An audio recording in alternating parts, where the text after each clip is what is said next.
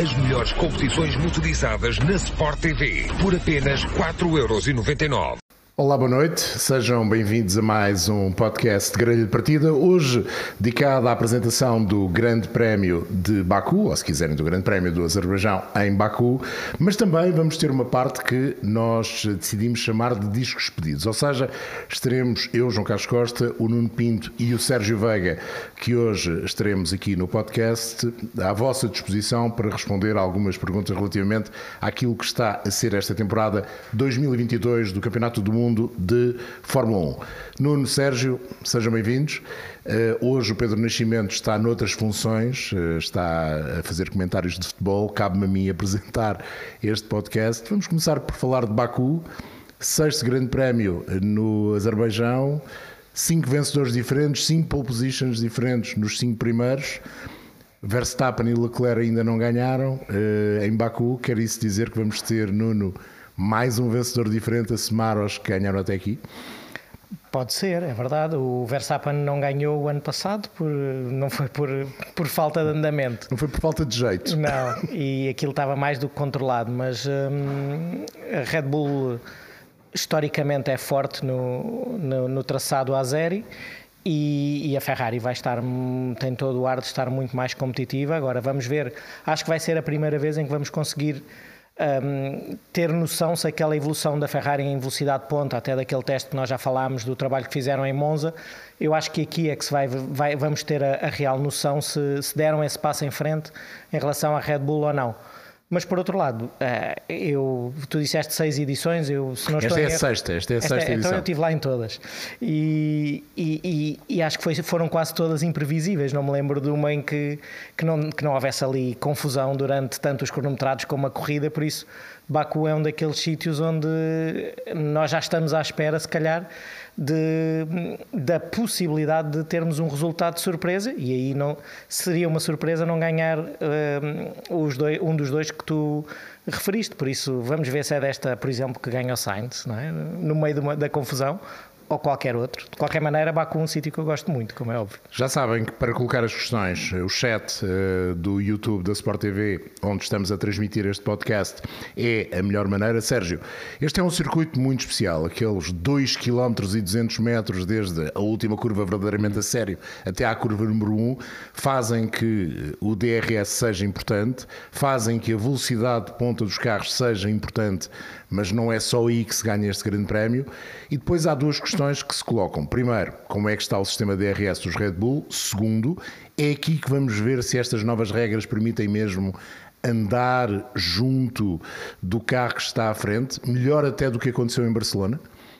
Um, para começar, o tamanho dessa, dessa zona toda é mais de um terço da volta. 2.200 metros é mais de um terço da volta, portanto, logo aí a importância de, dessa zona a que podemos tecnicamente chamar reta, embora aquilo não seja bem, bem, bem uma reta, mas é tudo feito a fundo, portanto é como se fosse uma reta.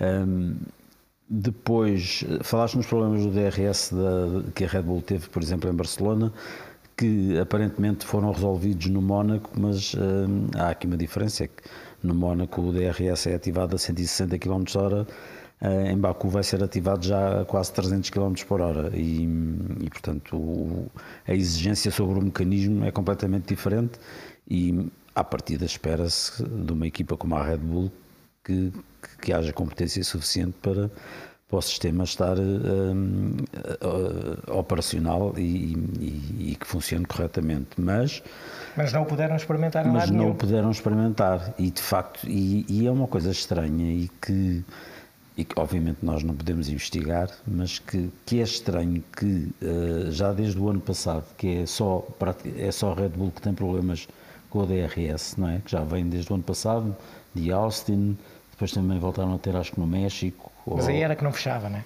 Não fechava bem. Ou não fechava, era, não fechava, ficava Sim. e vibrava, e vibrava em a asa traseira e rachava. As asas rachavam. Na, portanto, a Red Bull, ou seja, isto significa que a Red Bull anda a trabalhar mesmo no limite dos limites do material. É isso mesmo. E, e, com, e com o problema que eles continuam a ter com o peso, uh, o carro ainda não está no peso limite Eh, eles, no fundo, uma das, uma das um, evoluções que levaram para Barcelona, e isso foi assumido pelo Helmut Marko para reduzir o peso, estava também no dispositivo do DRS e atribuiu-se a isso uh, o mau funcionamento do DRS. Vamos ver se eles, uh, como é que eles resolveram, se voltaram ao dispositivo antigo que era mais pesado, mas que ao menos funcionava, porque em Baku, sem DRS, não se vai lá. Acabou assim, mas é muito da filosofia da Adrian Newey também. É, é sempre trabalhar nesse é limite andar e andar. Limite. Andar no limite, ali no fio da navalha mesmo. Especialmente nestas nestes componentes aerodinâmicos tão sensíveis é, é, é, é, do conhecimento geral que ele é, até foi ele o primeiro a usar as asas flexíveis, aquela, aquela asa traseira que dobrava quase ao contrário, por isso é muito da filosofia. Agora, têm que, é óbvio que eles precisam de performance e foram tentar buscá-la para apanhar a Ferrari no início do ano, mas não podem também voltar ao início do ano em que a performance compromete a fiabilidade. Claro. Por isso acho que aí é um trabalho interessante. Não sei se a Red Bull já, tem, já fez o, o filming day que tem para fazer ou não. Não, ainda mas não é, fizeram. Teria sido se calhar uma boa altura de o usar, porque como o Sérgio disse, se eles tiverem problema com o DRS aqui, acabou, não é? Não, não conseguem lutar pela vitória. por cima, uh, no sítio onde tiveram problemas com a DRS, salvaram-se porque o Leclerc desistiu. Exatamente, já estava à frente. E conseguiram ganhar a corrida. Aqui não se podem dar ao luxo de ter problemas outra vez com o DRS. Eh, deixa-me voltar àquela parte que eu falava eh, de vermos se de facto estas novas regras aerodinâmicas funcionam ou não. Porque este é um circuito onde nós temos DRS durante cerca de um quilómetro desses 2.200 metros de reta, vamos chamar aquilo uma reta.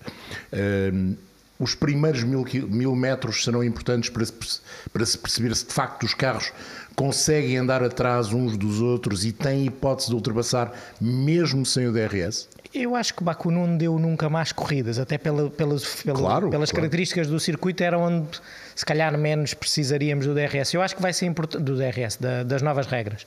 Eu acho que onde vai ser muito visível, não é tanto onde tu estás a referir, uh, porque essas curvas vão ser relativamente fáceis de se fazer a fundo, aquela, aquela parte antes da reta, vai ser As muito mais todas, é? exatamente, é? vai ser muito mais a seguir à zona do Castelo e da Cidadela, aquela sequência de curvas média alta velocidade e depois a travagem para a esquerda que se não estou em erro é, é a 17, um, onde, onde já vimos vários incidentes. Sim. Essa zona antes é que era difícil seguir e depois a travagem a descer para aquela curva, para a última para esquerda. a última curva, verdadeiramente. Que é a curva é? do hotel, como, como costumamos dizer essa zona é que era difícil seguir e quando, quando ias atrás davas um bocadinho o cabo dos pneus nessa zona para poder uh, seguir o carro da frente. Aí sim.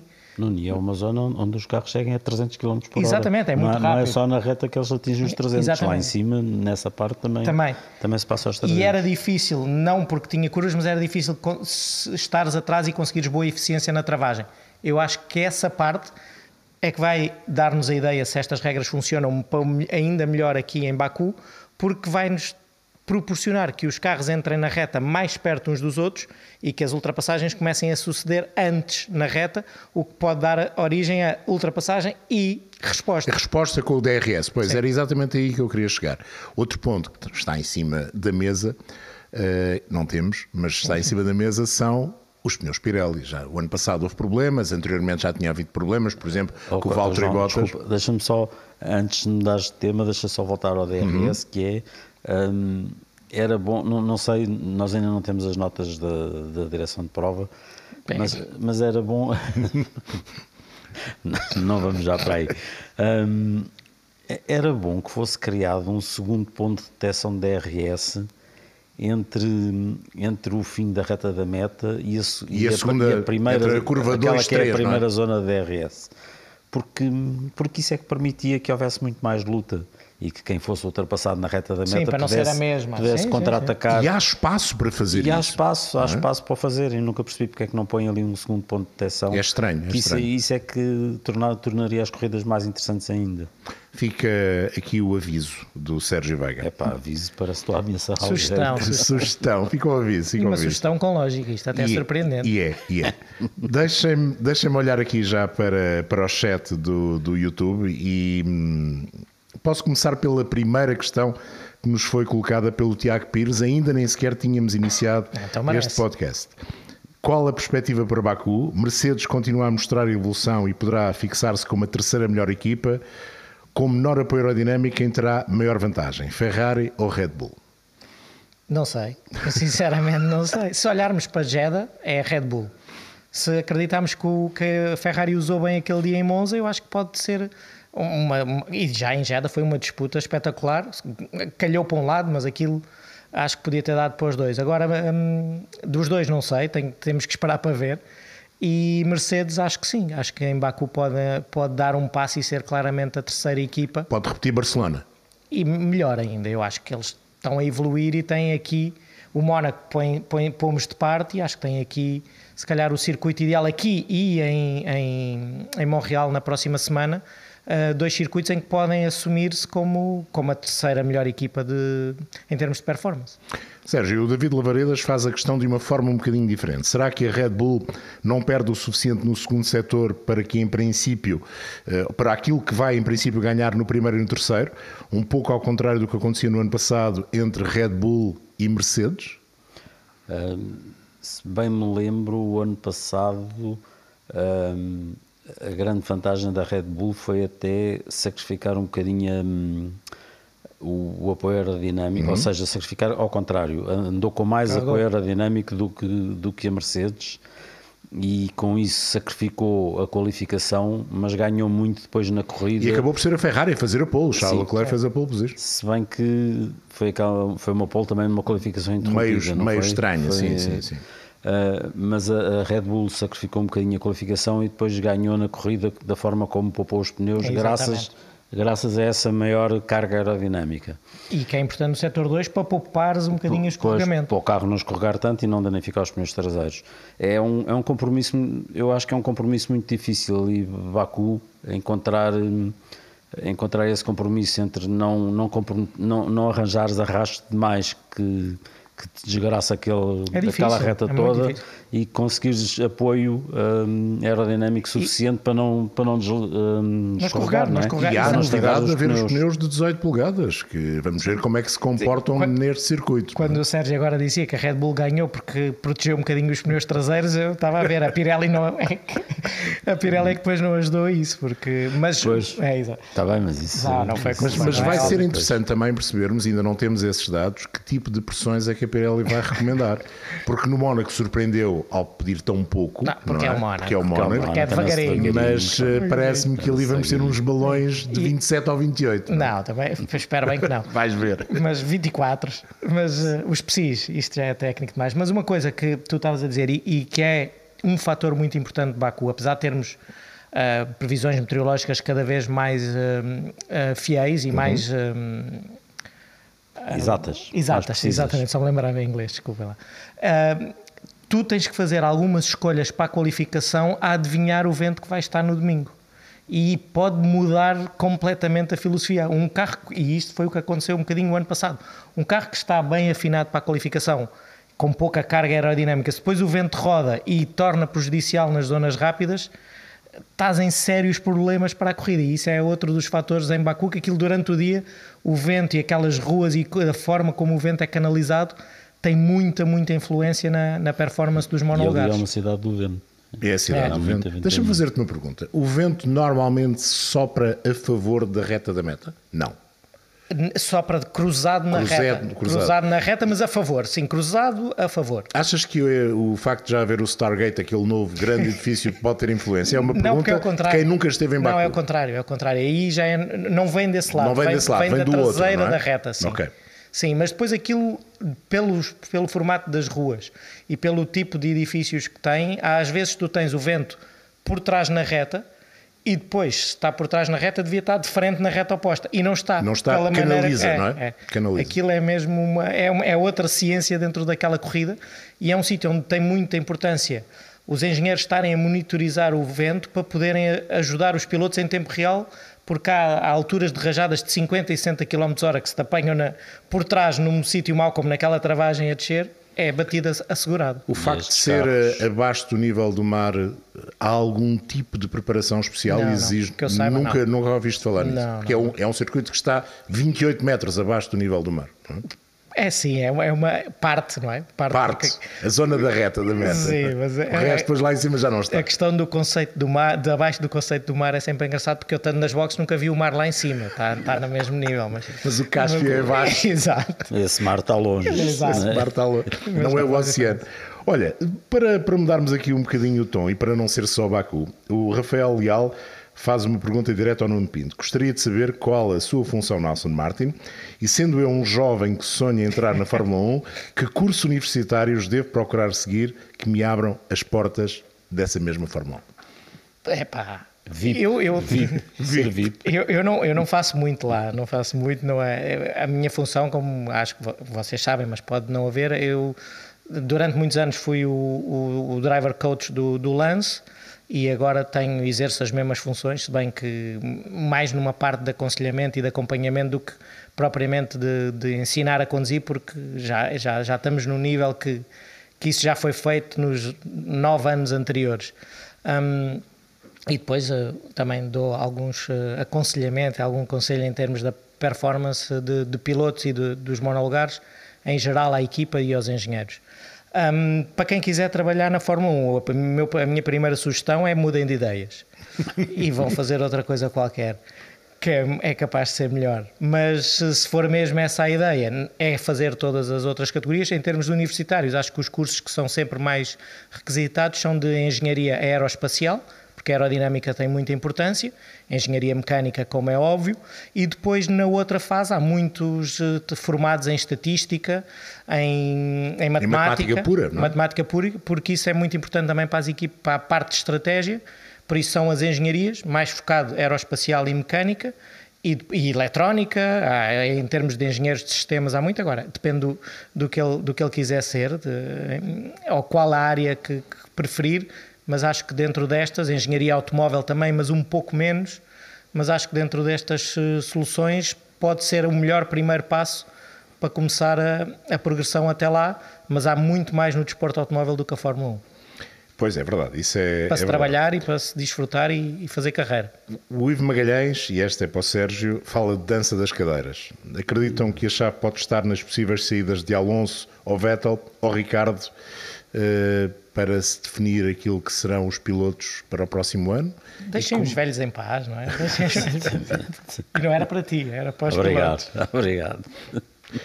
Pronto, fica a resposta. Não, não, não, vai lá. Pá, o que é que és que eu te diga? Não sei, pá, não, não está lá dentro, não sabe.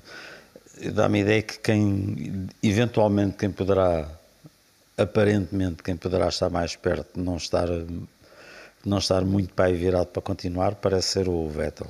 Mas... Até porque não quer ir a Las Vegas, quer ir fazer um grande prémio a Bathurst. Vejam só. Olha. Só vocês é que ouviram isso. Eu ainda... eu, Sim, essa, eu nunca ouvi essa de ele não querer ir a também Vegas. Também não tinha ouvido, mas, mas, se é verdade, acho que é um tipo não, de Não é bem. Ele, ele diz tipo que porque é que se investe dinheiro em Las Vegas quando, por exemplo, há uma pista como Bathurst teria um grande Sim. prémio muito melhor. Mas o Vettel tem boas ideias nesse aspecto e, e, já Sim. as manifestou e acho que eu acho que ele não está para se reformar, pelo menos não, não vejo sinais disso, mas no dia em que ele se reformar, tem todo o meu apoio para presidente da, da FIA, se calhar já não vai servir, mas, mas eh, presidente, nunca sabe, nunca presidente sabe. para organizar a Fórmula 1, acho que ele teria todo o meu apoio, porque acho que tem umas ideias impecáveis. Eu acho que dava um bom é. diretor da Liberty, e, ou da empresa que um dia mais tarde tenha. com aquela conversa de... E, exatamente por isso, de... dos bring back do V12. Não, não, é, não, eu não. gosto desta. Não, não, é, não, eu estava a dizer okay. em relação a, a ser de, dos pilotos atuais, dos mais velhos, o Alonso já diz que, está, está encantado e quer continuar. Um, de, de, ser dos mais velhos aquele que eventualmente se poderá retirar é mais quando ele está com aquela conversa de, da, susten da sustentabilidade, de, de, que muitas vezes chega ali e começa a pensar o que é que nós andamos aqui a fazer com isto, se isto faz sentido, sim, sim. se não faz. por aí sim, por aí e, sim. E portanto, só por aí é que eu acho que eventualmente será aquele que poderá talvez e eventualmente, mas Sim. o que é que nos garante? Nada Exatamente. nos garante. Isso. E garante, tem que se ver a competitividade, tem que se ver a motivação claro. do piloto e o gosto que tem claro. por pilotar, porque sem dúvida que, que, isso é o principal. Olha, o Vettel, o Vettel hum, salvo erro, nunca foi pior que quarto classificado neste grande prémio. É verdade.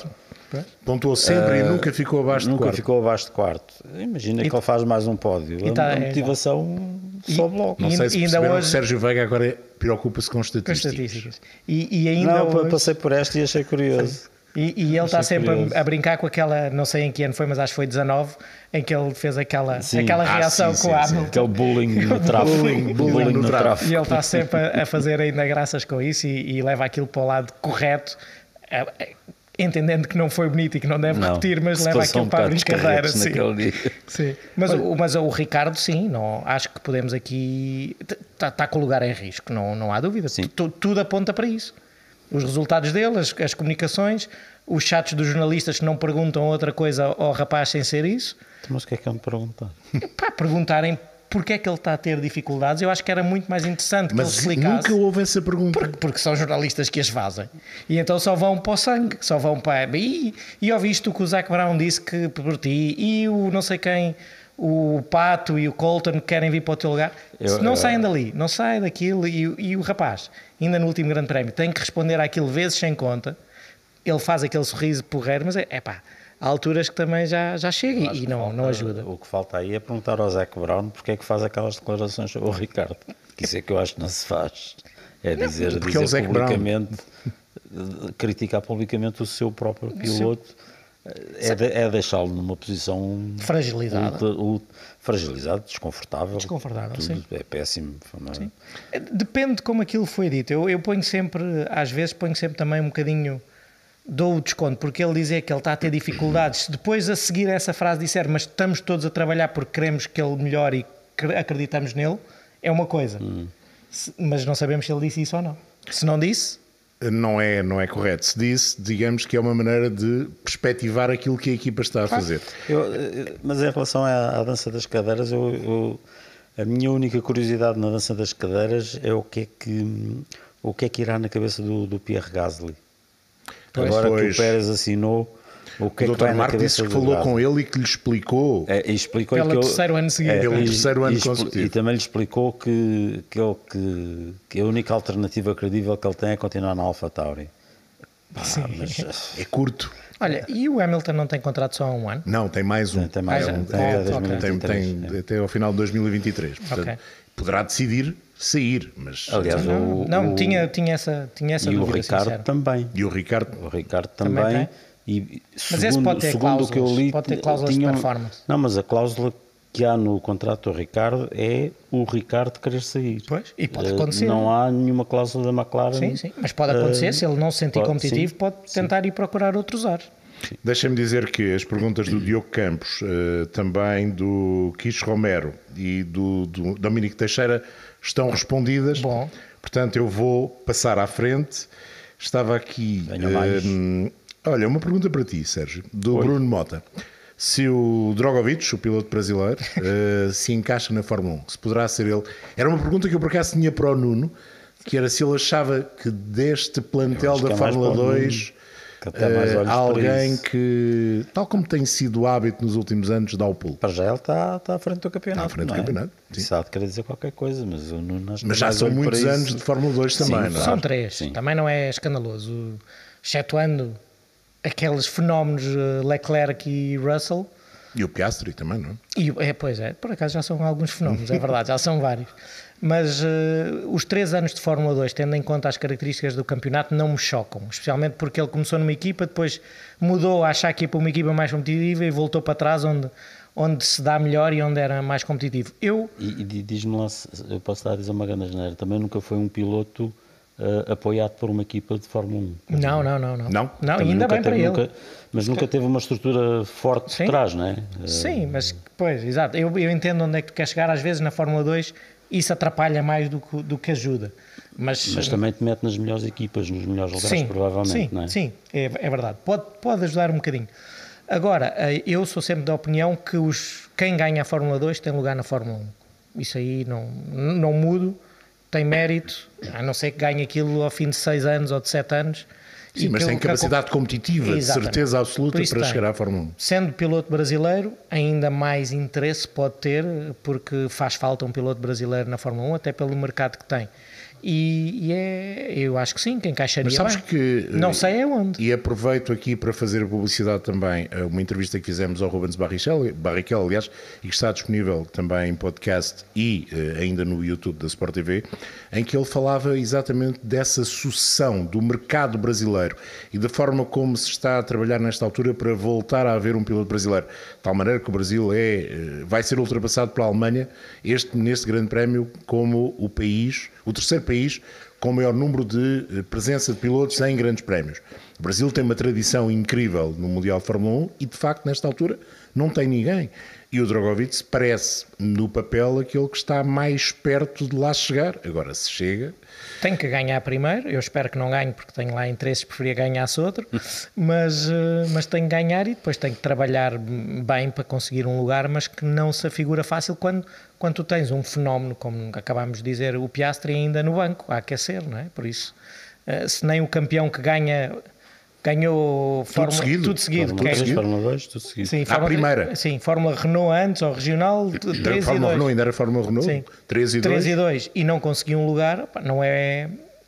Entende-se o quanto é difícil se não houver uma surpresa de alguém a sair e depois aí a- a- abrirem-se alguns lugares. Outra pergunta, esta é do o Rochinol 123, que é um, é um bonito nome. Para quando acham que teremos mais duas equipas na Fórmula 1, Sérgio? É um caso interessante. Esse é um caso interessante porque, hum, por um lado, parece que. Desculpa. hum, há uma equipa a querer entrar e a Fórmula 1 não lhe abre a porta, e, e há uma marca que diz que quer entrar, mas não se sabe como é que quer entrar. Falou-se inicialmente só fazer motores, que era a Audi, e agora a Fórmula 1 parece que lhe quer escancarar a porta para que, para que ela forme uma equipa mesmo. Ah, portanto, é, há aqui uma situação um bocado bizarra. assim, Há uma dualidade de critérios, Meio esquizofrénica, não é? Ah, que é uma equipa quer entrar, mas não a deixam. E há uma marca que diz que Se calhar, não é? que, que se calhar não sei quê, e já, já toda a gente quer que ela entre com uma equipa própria e tudo, de maneira que é, é, é estranha a Fórmula 1. Nuno, mas achas que faz mesmo falta mais uma ou mais duas equipas na Fórmula 1? Faz. Para mim, sim. Para mim, Eu sim. também concordo que faz. Acho que devíamos ter um plantel com 24, 24, 26 carros, carros. 26 carros. Não me chocava. Acho que, excetuando o Mónaco, Sim. de resto não temos problemas nenhums em ter 24. Eh, Vai ficar pior? Não, Não, não, é igual, só não em é espaço, igual, só, não é igual. só em espaço. Mas eh, só em espaço nas boxes, não é mais nada. Ah, eu acho que eu sou completamente. Eu, eu lembro-me de começar a gostar de Fórmula 1 quando havia pré-qualificações, não é? De começar a gostar, não, de começar a Eu ir e o ver. Sérgio Veiga tivemos muitas vezes de acordar bem cedo Não, eu, e eu fui ao Estoril a ver pré-qualificações e acho que aquilo era giríssimo. Não as pré-qualificações em si, mas teres 36 carros, não é? Na altura. ou Sim, 36. chegámos a ter quase 40. 39, acho. 39 acho que é o recorde no grande Isso é um exagero porque não acho que, que Não, faça isso- sentido alguém ficar de fora. Mas 24, 26 carros numa grelha, eu acho que podíamos ter perfeitamente e não tivemos. Não foi assim há tantos E, anos e nessa altura havia equipas que que eram fraquinhas e, e não, estavam tinham, muito não, longe. tinham, não mas davam nível para andar. Sim, davam um colorido engraçado. Mas o que nós sabemos é que se alguma destas duas equipas ou três que, se- que basicamente se estão a candidatar para entrar, não vão entrar para ficar a 6 segundos do penúltimo. Ou do, nem sequer do Claro. primeiro. Nem será uma Fórmula 1 eh, um e meio, Não, como foi exatamente. no início da década passada, não é? se calhar não vão entrar para ser com- competitivas para o top 10, mas a, curto prazo, mas ah, têm ambição e capacidade de serem competitivas, por isso. Por, por que não termos mais duas equipas? Agora, é uma questão que não se entende. Se uma equipa, e eu não consigo entender, é como é que podem estar a recusar e a fazer tanto fim capé contra uma equipa americana. Quando toda a gente. E não é E propriamente. não É estamos o a falar de uma. Pois, não Sim, estamos a falar de um, vamos, vamos ver, se compararmos aquilo que era a Haas buscada. quando entrou e entrou com o pé direito Claro, a àquilo Andretti que é a estrutura da mais. Andretti Autosports, Sim, sim, sim, a Andretti sim. Autosports tem muito mais historial, Parece que tem muito medo. mais, é verdade. Parece que tem medo, o que não tem sentido nenhum. Não- Não é por aí. Tem tudo a ver com. Com acham que, que 20 milhões a cada, a- a por cabeça, não é? Sim. Acham que 20 milhões por cabeça é pouco. É só isto que está aqui em questão. Se eles lhes estivessem a dizer agora que em vez de 20 eram 100 por cabeça, Já havia portas escancaradas. já. Até davam motores e suspensões e tudo. É, é só por aí. Acho que está aqui uma negociação por esse lado. Por, por não quererem repartir o bolo que eles acham pequeno. Tudo bem. Pronto. Mas, no entanto, se a Audi de repente disser não, nós queremos uma equipa própria, aí já não há problemas para, para repartir o bolo. Isso é que é esquisito. Porque deve haver mais qualquer contrapartida. É, epá, é tudo muito Mas, estranho. mas até para as outras equipas, e eu agora faço aqui um bocadinho o papel de advogado do diabo, para uma Mercedes, se calhar ver chegar a Audi, ver chegar a Porsche, eh, é por mais em causa o seu papel preponderante do que ver chegar uma Andretti aliada a uma Renault. Por esse lado. Mas o que é que a Mercedes este ano está um bocadinho pior, mas Claro. qual- o que- é ainda melhor ganharem em pista os seus concorrentes diretos. E em princípio, Onde é que foi feito o DTM? Onde é, que, onde é que o DTM cresceu? As marcas premium alemãs a lutarem umas com as outras por um bolo. Não é o diferente. melhor exemplo. Não é o melhor Não exemplo. é o Não é. melhor exemplo. Não é o melhor exemplo. Sim, mas, à partida, uma Audi chega, nos dois primeiros anos a Mercedes ganha a Audi. Claro. É, Sim, é expectável, sim, não é? sim. Que assim seja. E, portanto, para a Mercedes é ótimo, não é? Não, não, não consigo entender, mas acho que era algo É. para, para esclarecer junto dos responsáveis Exatamente. das equipas e da Liberty. Nuno, aqui uma pergunta que também é para ti. Acham que algum dos pilotos, da, ou alguma das pilotos da W Series pode chegar no futuro à Fórmula 1? Tu tens visto as corridas, nós temos visto na televisão. sim, eu também tenho visto na televisão, apesar de estar lá. É é sempre aquele assunto delicado. Eu, para mim, e já disse isto noutras ocasiões, as melhores pilotos do mundo têm que competir com toda a gente. Não, para mim, continua a não fazer sentido, se bem que já me explicaram todo o conceito, não consigo entender porque é que a Jamie Chadwick, que é a referência naquele campeonato, ganhou duas vezes. Já não consigo entender porque é que fazia o segundo ano. Muito menos consigo entender porque é que faz o terceiro. E volta a ganhar, e tem ganho tudo, não é? Ou seja, e não acredito que seja por, só por questões de budget, mas as melhores pilotos que, femini- do, do sexo feminino que andem bem nos karts, nos fórmulas, têm que competir na- no meio de todos, porque para lá chegarem têm que ser tão boas ou melhores que os outros pilotos. Eu não, não gosto do conceito de, um- de uma competição ah, de desporto automóvel em que se separem os géneros. E eu já até já conheci, já trabalhei com pilotos com, com, com miúdas que ganhavam corridas na Fórmula 3 a pilotos que estão agora na Fórmula 1 e tinham a, a mesma velocidade e a mesma capacidade. Por isso, entendo que seja um- uma coisa para se fazer um ano. Não, não estou a ver aquilo a resultar a lançar talentos, porque a campeã devia estar a fazer o ano passado Fórmula 3 europeia e este ano já devia estar na Fórmula 2 ou a repetir a Fórmula 3. Por isso, como está, não vejo ninguém a ter capacidade de chegar à Fórmula 1. O, o Rui Monteiro diz que passou aqui só para perguntar se alguém viu a Volkswagen. É que disseram que eles iam entrar na Fórmula 1 e até agora eh, não. A verdade é que eles só vão entrar se entrarem em 2026. Mas esta é uma história, Sérgio, e nós já abordámos aqui em parte desse tema, é uma história eh, de contornos estranhos. Este entra, o anúncio é para amanhã, depois é para depois da manhã, depois já é para depois de depois de depois da manhã. Sim, mas a coisa parece, parece que está.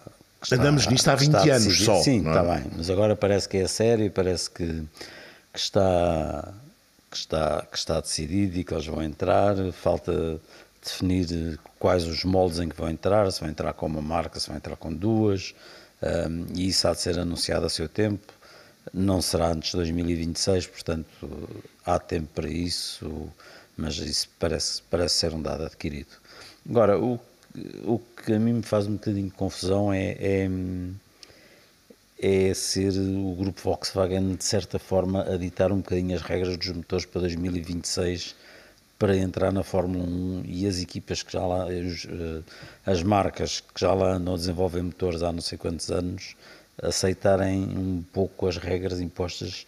Quase pelo- uma chantagem.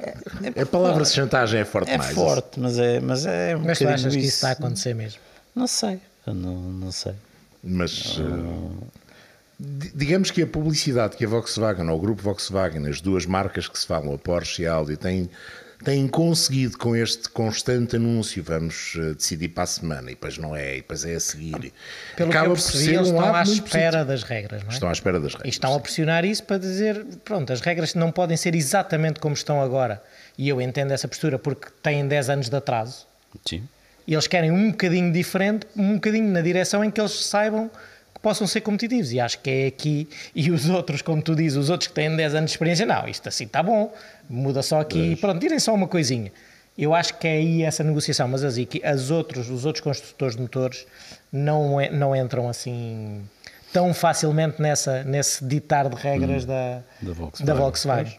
Não, é óbvio, não, não podem entrar, não é? E, é, e é, entende-se que, que é um nome importante, mas a Toyota também é, a Honda também é, em termos de globais de construtor. Sim, uma a, Ford, por exemplo. Exatamente, não é, não é Volkswagen em si, é o óbvio. grupo Stellantis, se quisermos, apesar da Alfa Romeo estar, mas estar numa hum. uma, versão diferente, é, é um grupo hoje em dia Sim. de enorme potencial. Agora, o nome Porsche, o nome Lamborghini é atraente. Claro. Audi também. Audi. Até para tirarem nesses nomes de outras competições que não são concorrentes da Fórmula 1, mas fazem um bocadinho de moça, não é? Sim, é, sim, é sim. por aí que eles. Eu acho que é por aí que está aqui a, o caldo hum. a ser cozinhado. Olha, o Dominico Teixeira faz-nos aqui uma pergunta sobre os motores. Eh, até que ponto este ano será complicado para todos gerir, eh, porque olhamos para a Alpine, com o Alonso, por exemplo, isso não irá limitar a performance numa pista como Baku?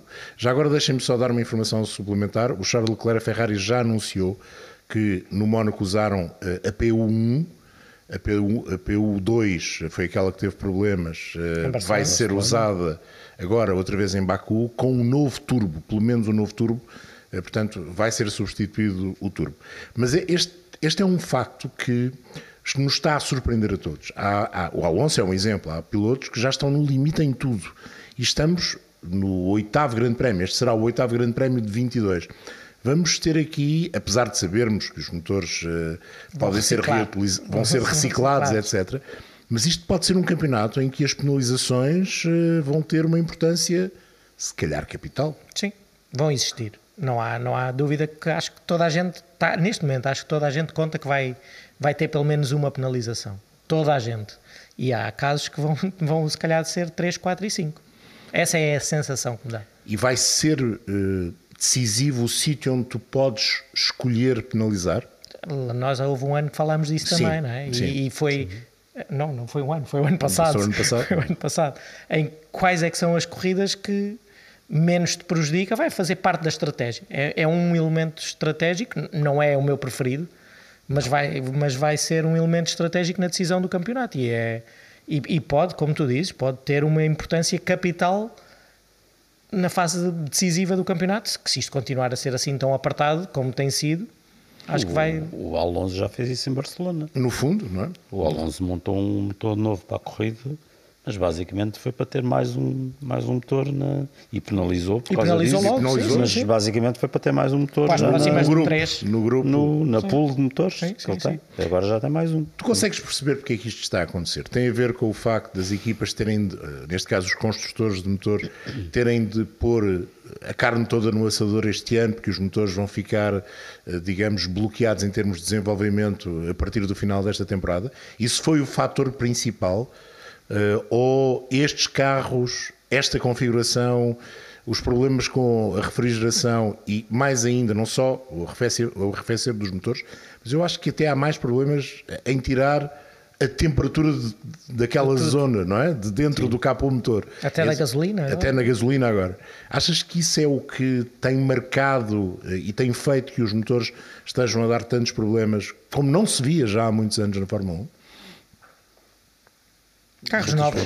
Carros Sim. novos. Carros novos estão a aprender, estão é. a puxar, estão a andar no limite, está, está a ser competitivo, está tudo mais junto. E, e eu acho que nós já nos esquecemos, mas se nós voltarmos a 2014, também havia muitos problemas.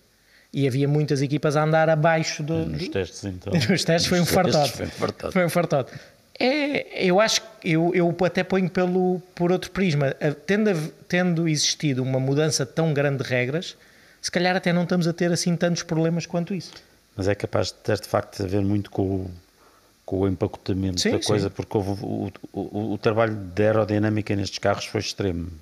Foi tanto por baixo dos carros como pela, pela parte de cima e, e houve, houve, uma grande preocupação em, em baixar ao máximo o, o, arrasto, vá lá, a resistência ao ar dos carros e e de facto a refrigeração e essa, essa capacidade de retirar o ar quente dentro do, do compartimento do motor, se calhar foi, foi e, um bocadinho sacrificado. Sim. E, e, outro, e, era o que eu não dizia, as equipas estão, estão a aprender sim. ainda. E outro fator, os carros muito mais rijos, que dá problemas. Vibrações brutais. As vibrações, vibrações. são exponencialmente muito maiores do que eram ano, nos anos anteriores e isso tem causado vários pequenos problemas que nós depois temos a, a falha total é o motor partiu, não é? Ou falhou Mas qualquer a origem coisa. é uma pequena peça que Aliás, deixou de estar no sítio. Exatamente. E os abandonos da Red Bull Sim, por, exatamente, por exatamente. atuagens. E, e há novos parâmetros que estão a ser controlados durante as corridas e que há limites impostos pelos construtores de motores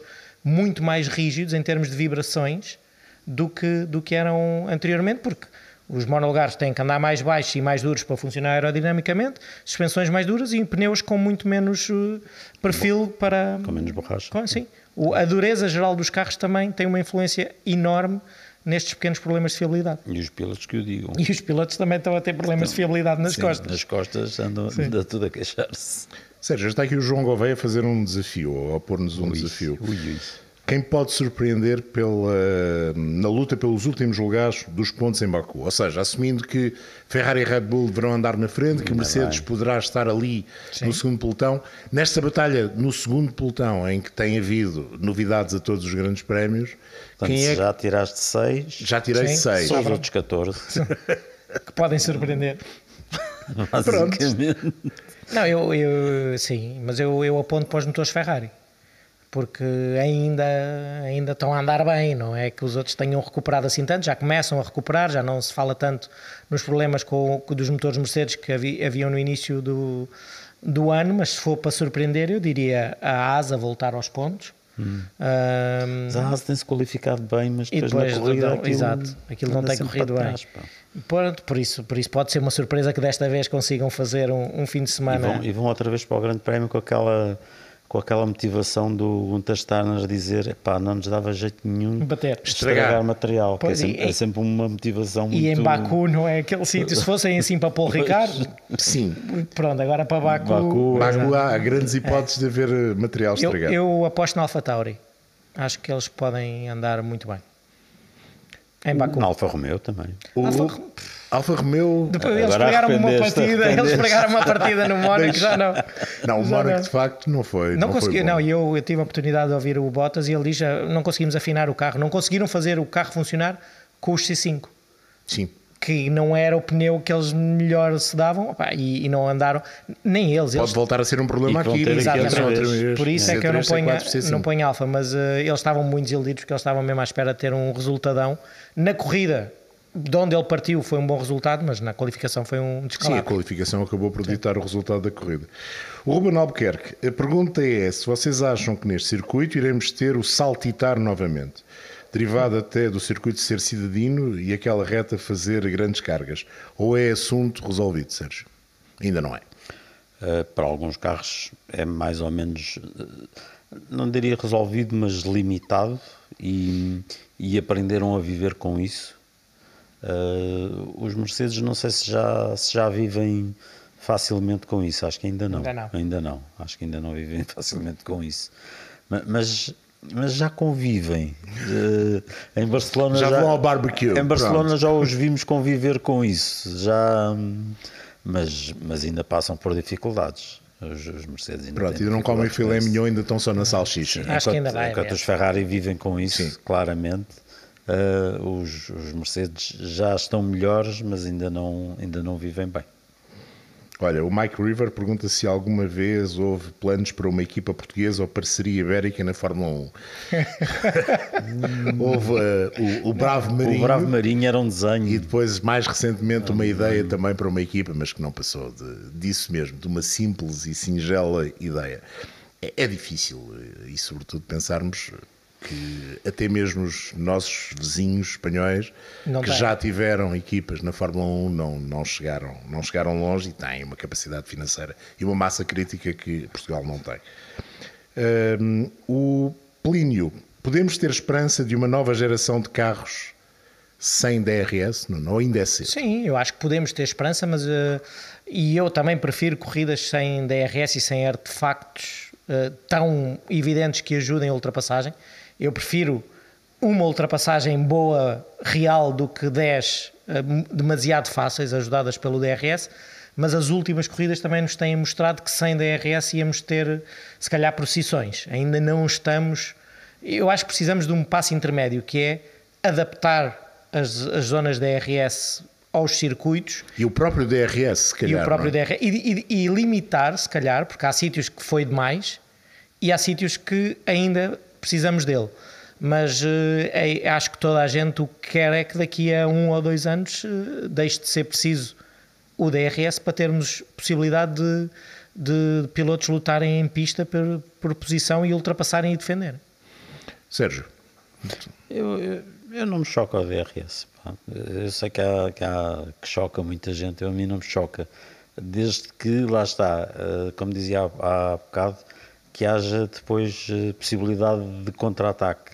O que me choca é o que acontece, pelo menos tem acontecido nos outros anos aqui em Baku, que é o piloto que passa na reta da meta, depois na segunda zona ter outra vez DRS para se afastar. Sim, é o isso é que me choca, isso é que não faz sentido. Eu, eu não gosto é quando há aquelas diferenças de 40 a hora, em que não sim, há minimamente, sim, não sim. há nada que dê para defender. Isso aí, e por isso, se calhar, se limitarmos a sua. A, a dimensão.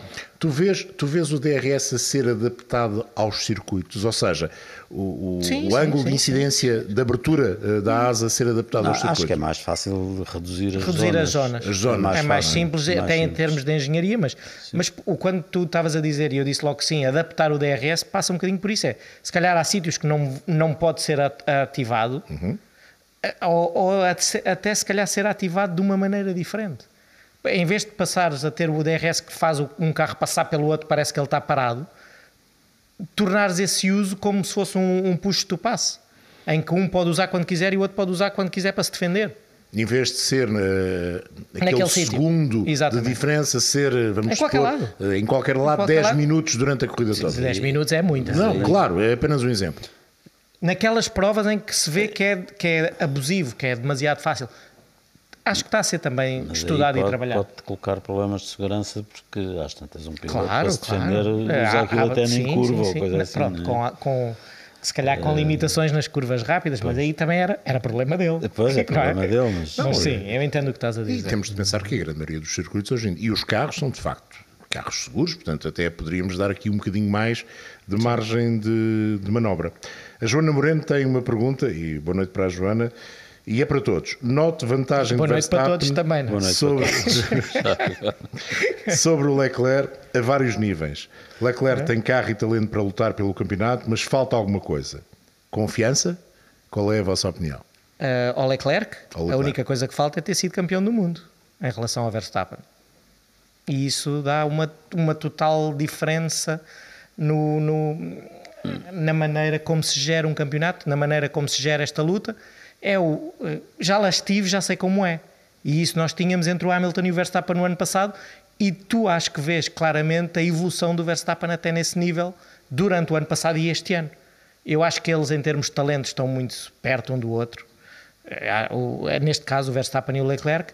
Acho que ao Leclerc falta isso, falta essa experiência e falta essa experiência também à equipa que está com ele. A Ferrari desabituou-se a ser campeã do mundo. Foi, foi 2007, não é? São 15 anos. E, e, isso, isso marca muito uma equipa. Isso tem um peso muito grande. Tem um peso muito grande e acho que o Leclerc tem que lutar mais, entre aspas, contra, contra essa desvantagem e eu, eu acho global. que, que onde se nota essa, essa falta de experiência é até na própria, na própria eu não estou a dizer que falte autoconfiança ao Leclerc, mas não, é não os níveis de autoconfiança, a forma como o Verstappen entra, um, não, não sei explicar, mas é. É campeão do mundo, isso é, tem peso. Quando isso... dois, dois boxers entram no claro. ringue, o campeão, a forma Olha, de entrada do campeão é completamente diferente campeão do mundo do é desafiador. Nós falámos isso durante esta semana. Como é que o Nadal entrou em campo e como é que entrou o outro? É. Porque um já esteve lá 13 vezes claro. e sabe claro. como é, o que é que é preciso. Pá, isto tem muito. É. E eu digo sempre: o piloto muda depois de fazer a primeira pole position, o primeiro pódio a primeira vitória, então, em qualquer categoria, dá um boost, que é uma coisa que, tu, tu, ganhas aquela confiança de eu sou capaz, Eu sou de, fazer capaz isto. de fazer isto. Já, todos os pilotos têm. Ganhas a confiança e perdes o receio de não conseguir. Exatamente, esse já É- está. é as já duas está. coisas. É- é- eles têm muita confiança, mas também têm muitas dúvidas até ter o resultado no papel. Aquilo, tu podes dizer, és o maior, mas até aquilo está. Então, a primeira vitória e depois, então, o primeiro Um título, campeonato, um um, título. um título, é, é uma coisa E um que. título de Fórmula 1 tem uma dimensão ainda maior, obviamente. E um título de Fórmula 1 na Ferrari depois de 15 anos sem ganhar, a pressão que está ali naqueles ombros é, Uhum. É- grande. esse, esse é também, eu ia exatamente por aí. Essa é para mim a grande questão: é ser o primeiro piloto a ganhar para a Ferrari depois de 15 anos de jejum. E isso vai pesar, sem dúvida. Seja no Leclerc, seja no Carlos Sainz, neste caso, no Charles está à frente. E do- pesou do ao Carlos Sainz. Schumacher quando ele chega à Ferrari já com dois títulos mundiais e, e um piloto mais feito Sim, do se em que o 96 o carro não era fantástico, o carro de 97 já era muito bom. Mas já tinha os títulos de 94 e de 95, Exatamente. já era outro piloto, não é? Em E pesou muito. Era, era bom, em 99 a situação do acidente acabou por ditar que ele Mas não tivesse. que ele em 97 está na luta pelo título até ao À fim última, até a última corrida. e, e E na claudica. luta do título faz aquele disparate. Faz aquele disparate. Impensável, um, não é? Um piloto, duplo que é campeão, do mundo. Exatamente. Duplo campeão do mundo. Olhem, não dá para mais. Não, temos aqui um, tem que, ser- um minuto. Um minuto, um minuto. Foi a semana Ia passada, foi bem. o teu aniversário e eu não, não- tu não vieste, Ah. escondeste. Exato. Mas pronto, nós temos aqui duas coisas. Uma que eu trouxe da Austrália Isto é mais complicado. Deve ser ovos de canguru. Obrigado. e, e eu quando vi isso sabia que, o- que nós somos um bocado mais Os índios. botões A única, a única pessoa neste grupo com, É com verdade. classe e com com classe para estilo. usar botões de punho. É, é verdade. só Usa fatos. Exatamente. Não interessa. Mas é de é- Melbourne só para te chatear porque sabemos que não gostas do sítio. Exatamente. E depois obrigado. também, tendo em conta os teus gostos que nós não partilhamos e que tu disseste que era muito bonito, Ora bem. Epá, este sim, este também gosto. pronto, ainda bem, porque Nem eu acho como é que é de horrível. agradecer. é muito engraçado. É um chapéu de Aston Martin do Grande Prémio de Miami que o Sérgio Veiga não gosta. Não é todos os dias que se faz 70 Muito obrigado, anos. pá. muito obrigado. 70, Eh, não? É, pois, pá. quase. são quase, são 60 só. Mas ainda se. Não, ainda 60. Ainda 60, Ainda isso. 60. ainda me sento. Não faço muito mais coisas. Pronto, ac- acabou por aqui. Quero agradecer a todos, eh, para além do Sérgio e do Nuno, estes presentes fantásticos, mas agradecer a vossa companhia uma vez mais, as questões. Espero que tenham gostado deste podcast Grelha Partida, em que nós chamamos Grelha Partida Discos Pedidos, porque quisemos responder às vossas questões. Iremos fazer mais vezes neste podcast exatamente o mesmo tipo de programa, porque eh, queremos também saber aquilo que vos interessa e aquilo que vos leva a questionar eh, quem está deste lado. Relembrar também que este fim de semana há Grande Prémio do Azerbaijão. Na sexta-feira teremos treinos livres, e desculpem estar a usar a cábula, ao meio-dia a primeira sessão e às três da tarde a segunda sessão. No sábado, treinos livres ao meio-dia, antevisão da qualificação na Sport TV 4 às 13h40, depois a qualificação será às 3 da tarde e o rescaldo a partir das 16h10. No domingo, Grande Prémio é ao meio-dia, o que quer dizer que vamos começar a antevisão às 10h40, logo a seguir ao Grande Prémio teremos rescaldo e o podcast F1 na Sport TV está marcado para as 4 da tarde, se o Grande Prémio decorrer, eh, não como no Mónaco, em que tivemos o segundo Grande Prémio mais curto da história a dar pontos máximos só batido pelo Grande Prémio do Mónaco de 1997. Isto tinha de acabar com uma estatística e acaba também agradecendo mais uma vez a vossa companhia. Voltamos então na quinta-feira com o programa de antevisão do Grande Prémio de Baku, ou do Azerbaijão, que está marcado para as 21h45. Até lá, fique bem, sempre na companhia da Sport TV.